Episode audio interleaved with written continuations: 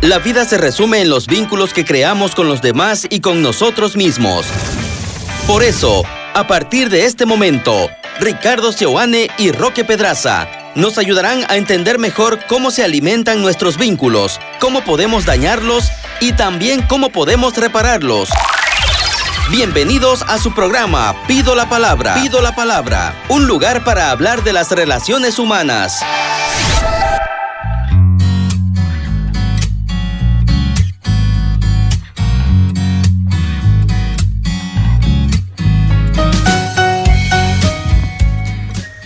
¿Qué tal queridos hermanos? Sean ustedes bienvenidos a su programa Pido la Palabra. Ricardo Seoane quien les habla, junto con Roque Pedraza.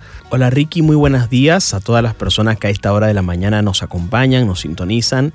Gracias por ser parte de este espacio de conversación, de crecimiento, de diálogo, en el que juntos vamos descubriendo cómo poder mejorar nuestros vínculos, cómo poder sanar o repararlos precisamente, o cómo fortalecerlos. Continuamos con Pido la palabra. Pido la palabra.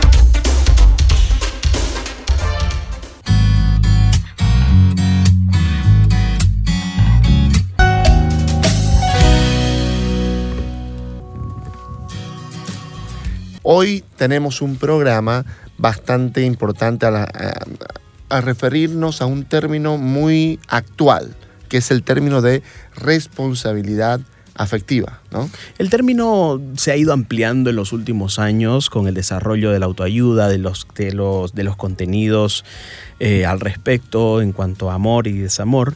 Y creo que es un término que vale la pena eh, hablar porque por fin algo, algunas cosas que uno en el amor eh, le consternaba tanto y ahora tiene nombre algunas cosas, algunas actitudes tienen nombre, que es, eh, fuiste, no fuiste responsable afectivamente conmigo, le dice una persona eh, que pensó y que sintió que no fuiste sincero con tus emociones conmigo. Entonces, digamos que para empezar a hablar sobre el tema, el primer punto que queremos tocar es, ¿qué es? Sí.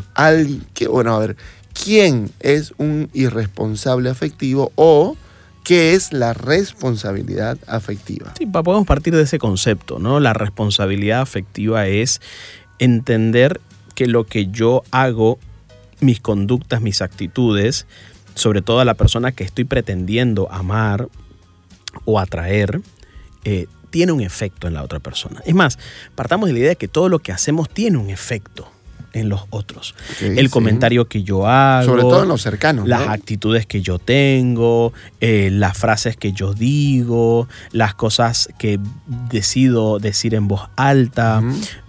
todo lo que yo hago tiene un, un efecto en las personas. Hay gente que dice, ay, Roque, yo quiero que no me afecte nada.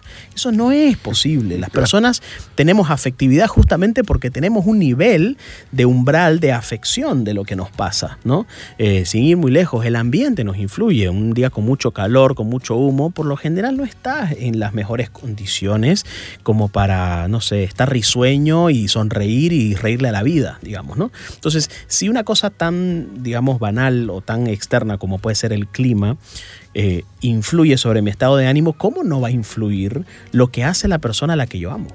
Lo que hace o lo que dice.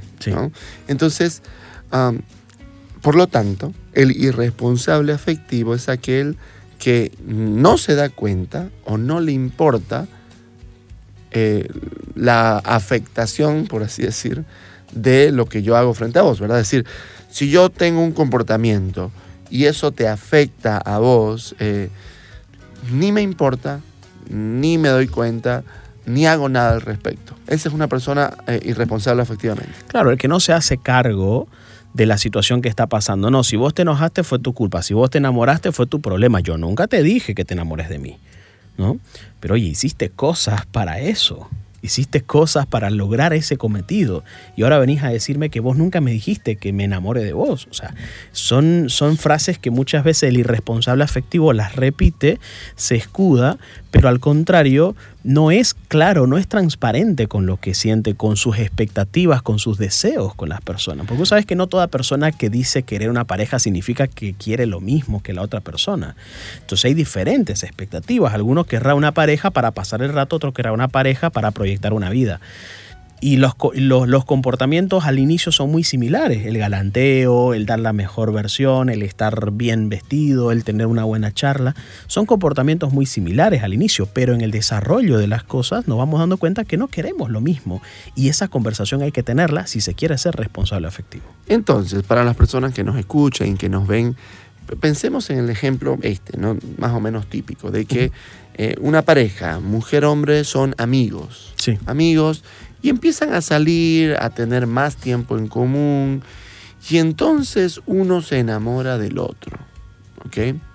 Ahí yo creo que hay dos escenarios interesantes. El primero es preguntarse, ¿hay personas enamoradizas? Es decir, que ni bien un vínculo de amistad eh, crece un poco, se ilusionan rápido y fácilmente con que eso pueda ser una relación de pareja? Creo que es una primera pregunta interesante porque, porque puede darse, ¿no? Y el segundo es, eh, ¿qué pasa si yo ya sé eso?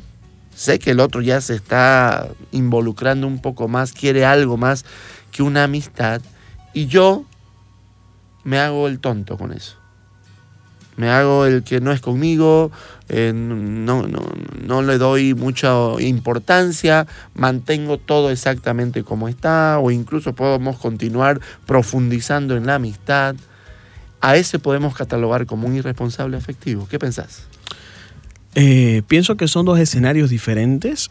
Eh, este último que vos decís lógicamente no habla de colocar a la relación en un lugar muy cercano a la amistad, pero con derechos muy propios de, una pareja. O sea, estas personas muchas veces le huyen al compromiso, no quieren sentirse comprometidos con la, la persona en cuestión y eso hace, por supuesto, que su comportamiento sea confuso. ¿no? ¿Por qué me busca si al final no quiere nada conmigo? ¿Por qué no me deja ir si al final, al final, cuando estamos a punto de ya cerrar las cosas, luego desaparece, luego ya no está? Me confunde. La persona que sufre esta falta de claridad o la irresponsabilidad afectiva del otro, tiene un estado de confusión completo porque todo el tiempo se pregunta, ¿será que esta persona me quiere realmente? Pero entonces la respuesta es sí, desde tu perspectiva, si yo sé que mi amiga eh, se está enamorando de mí, o me ha dicho ya incluso, ¿no? Oye, pasamos mucho tiempo juntos, vos pensás que pudiésemos ser algo más, digamos, ¿no? Yo ya lo sé.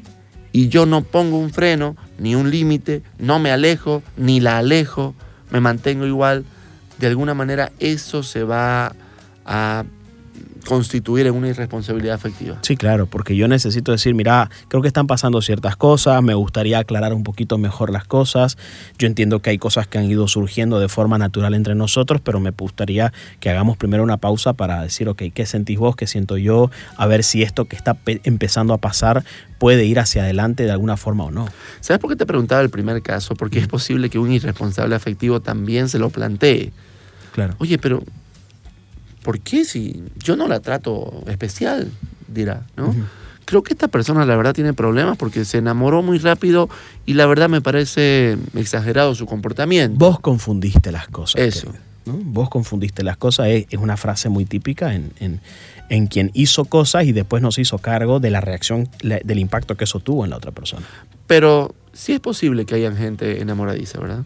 Claro, sí, por supuesto. Entre los mismos varones, charlas de varones, de amigos de varones, muchas veces se dice esto, ¿no? Es que una mujer frágil, vulnerable, que recién terminó, eh, y además es tu amiga y podés usar de, y podés, y podés eh, ser eh, paño de lágrimas, eh, la posibilidad de que algo más surja ahí es mayor. O sea, eso se lo dice de forma coloquial, lo cual es espantoso, porque por supuesto eso sería como aprovecharse de una condición emocional que son para nada responsable afectivamente.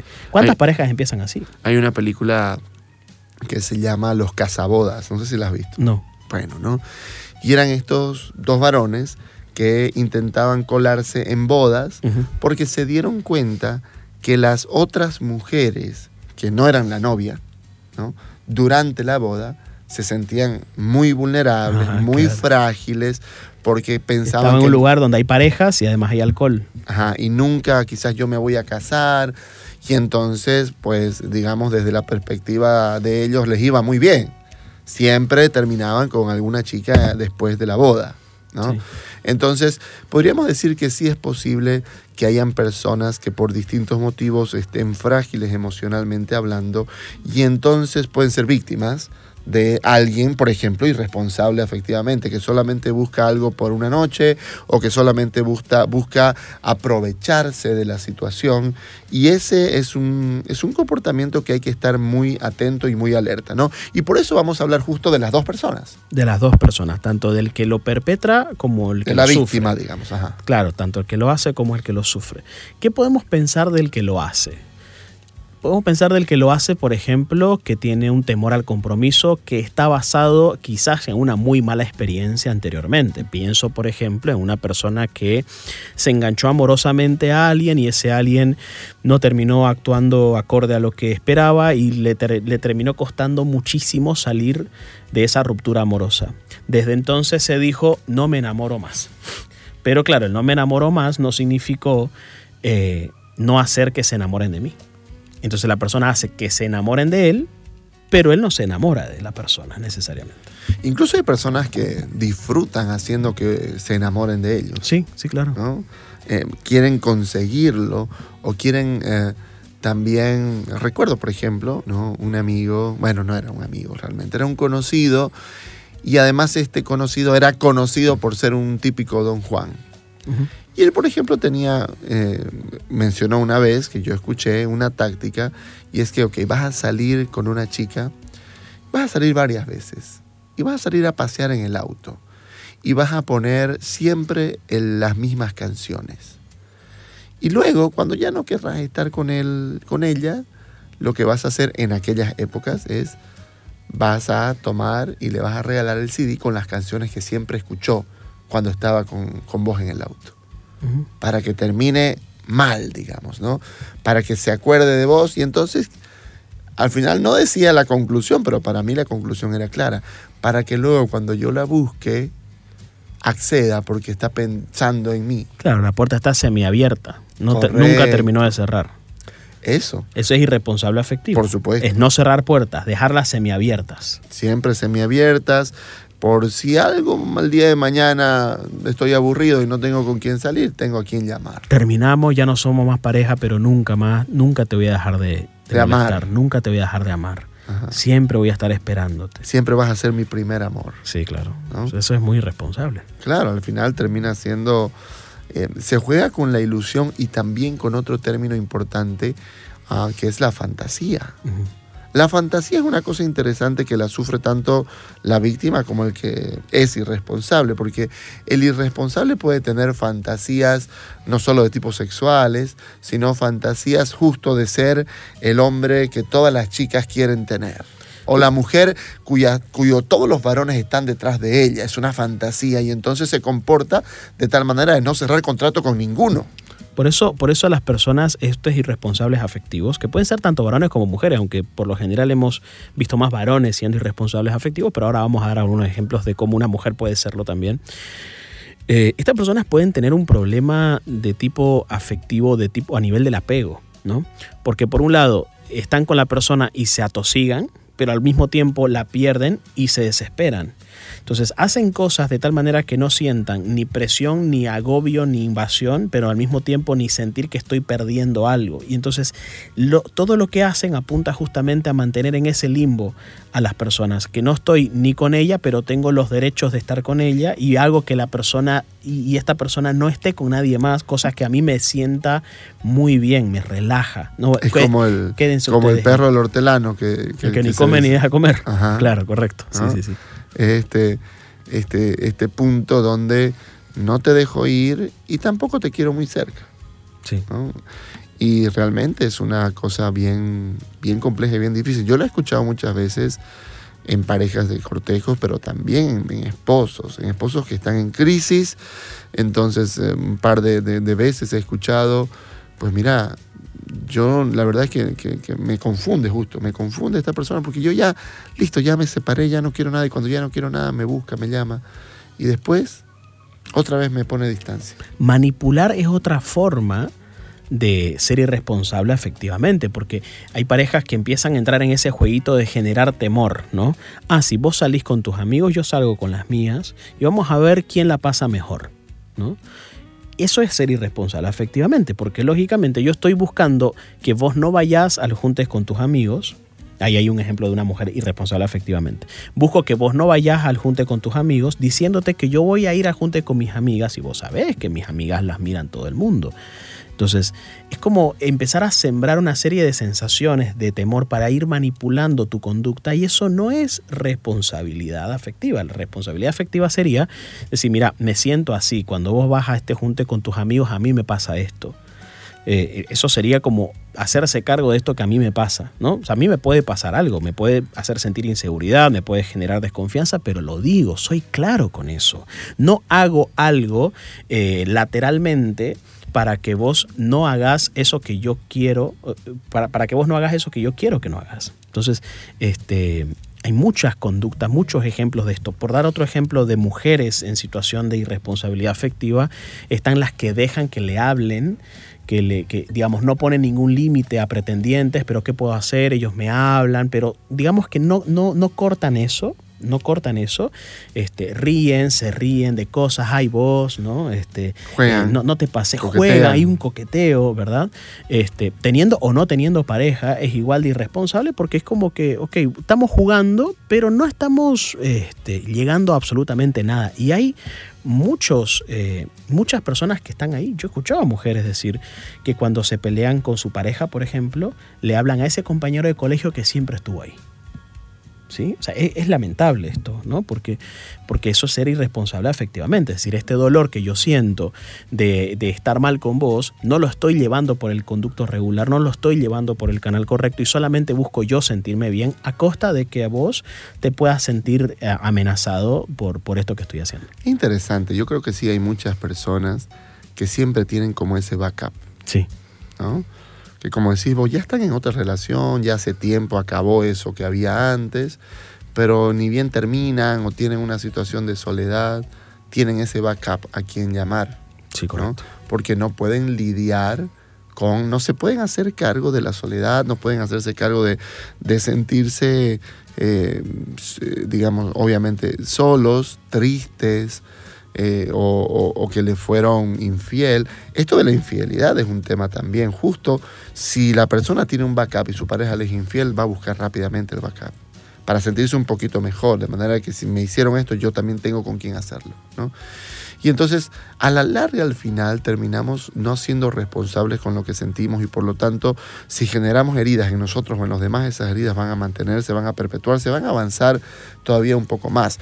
Yo creo que también, me parece que igual, una persona irresponsable afectiva puede ser aquella eh, que tiene también un problema de apego más de tipo evitativo, es decir, una persona que se desvincula pero mañana y perfectamente.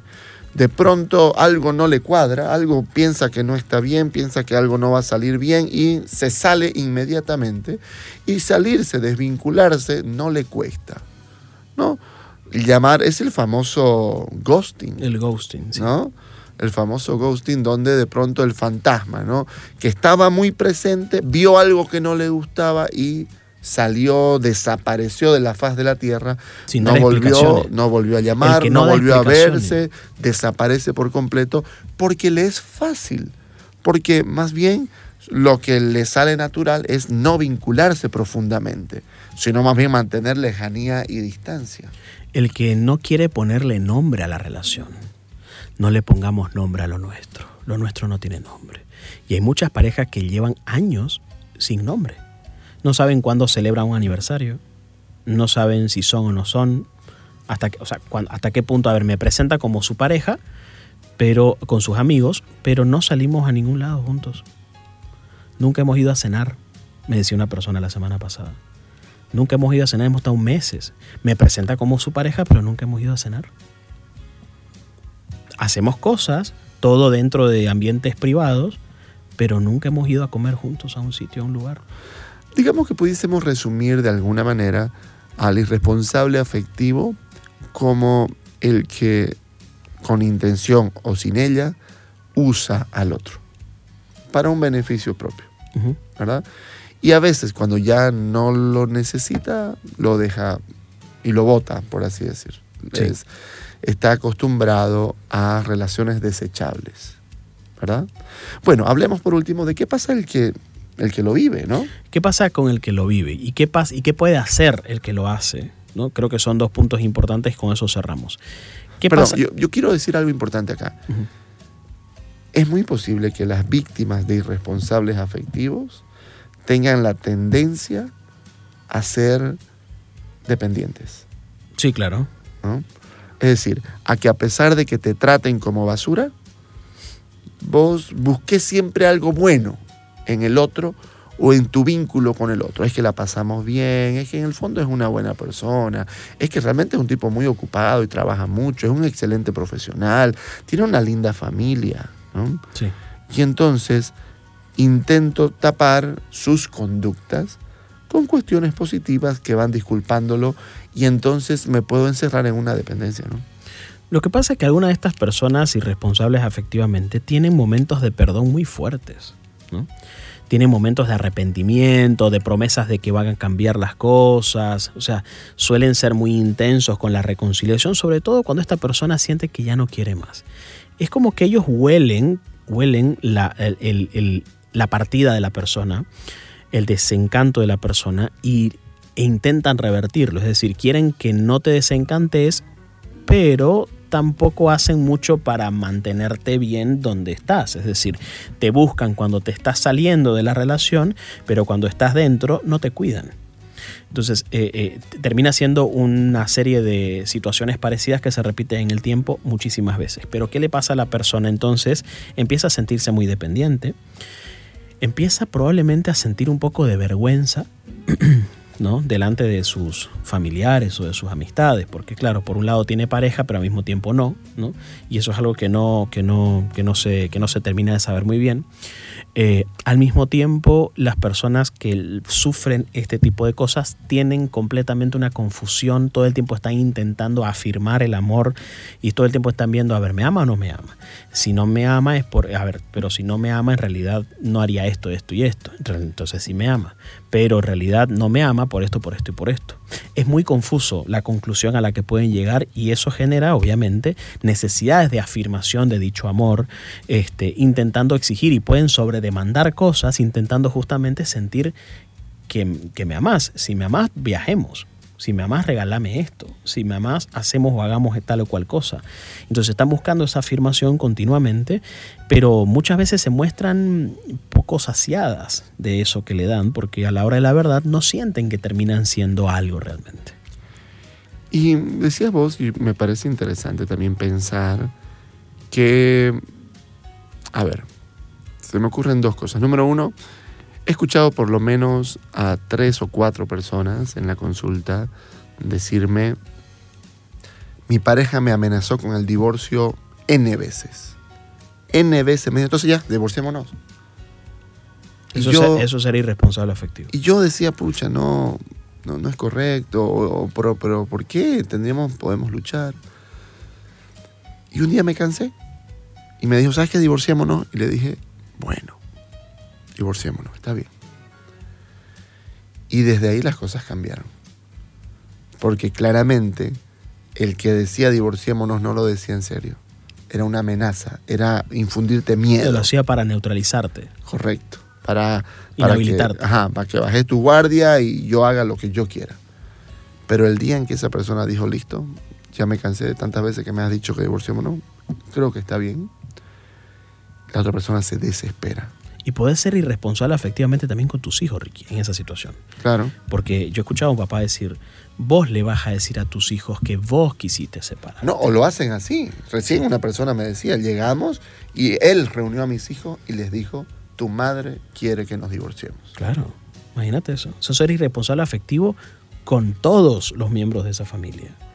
Eh, porque sin duda estás exponiendo demasiado una decisión que, que, es muy íntima, es muy propio de la pareja, pero, pero si quieres ganar adeptos y empezar a manipular con eso o, lo que fuera, eh, todos sabemos que muchas personas que quieren divorciarse no lo hacen por sus hijos. Es que justo el irresponsable afectivo, el manipulador, ¿no? no lidia con saber de que perdió influencia, que ya no tiene poder sobre la otra persona. Sí.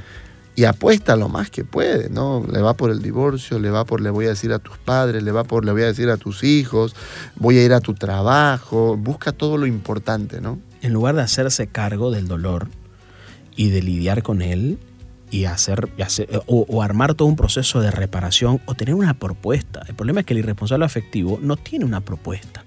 Simplemente dice, volvamos porque ya, no tiene una propuesta de reparación. Mira, voy a hacer esto, me comprometo a esto, hagamos esto, este es mi plan, ¿qué te parece? Te presento un plan.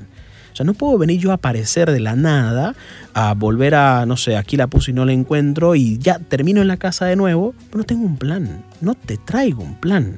¿Qué garantías tiene una persona de que realmente hiciste como este proceso real de, darte cuenta, de, de, cambiar tus hábitos, de, replantear tus prioridades? ¿Qué notas? Yo a una persona le tuve que decir, escúchame, hagamos terapia individual, porque primero tenés que ver qué podés ofrecer, qué tenés para ofrecer. No puedes volver solo porque querés volver. Tenemos que volver para buscando saber qué podés ofrecer, qué estás en condiciones de poder ofrecer, como una propuesta de reparación a largo plazo o a corto o a mediano plazo. Es difícil lidiar con alguien irresponsable afectivo, sobre todo si si estamos eh, en esa situación donde el irresponsable de verdad parece que es alguien que nos quiere y nos promete. Pero bueno, creo que es importante ah, tomar las riendas de nuestra propia vida, tomar las riendas de nuestra propia emoción y eh, decidir quién nos va a afectar, en qué medida nos va a afectar, cómo nos va a afectar. Creo que tenemos la capacidad para decidir también quién nos afecta, cuánto nos afecta y cómo nos afecta, haciéndonos cargo de nosotros, porque de alguna forma también la persona que sufre la irresponsabilidad del otro necesita tomar también una decisión para su propio bienestar. Reflexión frente a la responsabilidad afectiva. Yo quiero también hablarles a aquellos que tienen problemas con esto querido amigo, hermano, hermana, usted que sufre y que es irresponsable, está siendo irresponsable con alguien en este momento, yo te invito a que revises tu conciencia delante de Dios, que te des cuenta que tus palabras y tus acciones pueden dañar bastante y que no tienes derecho a maltratar a nadie. Que finalmente las cosas eh, que uno no corrige a tiempo, luego lo llevan hacia la soledad, hacia la tristeza, hacia el sentir que la vida no tiene sentido.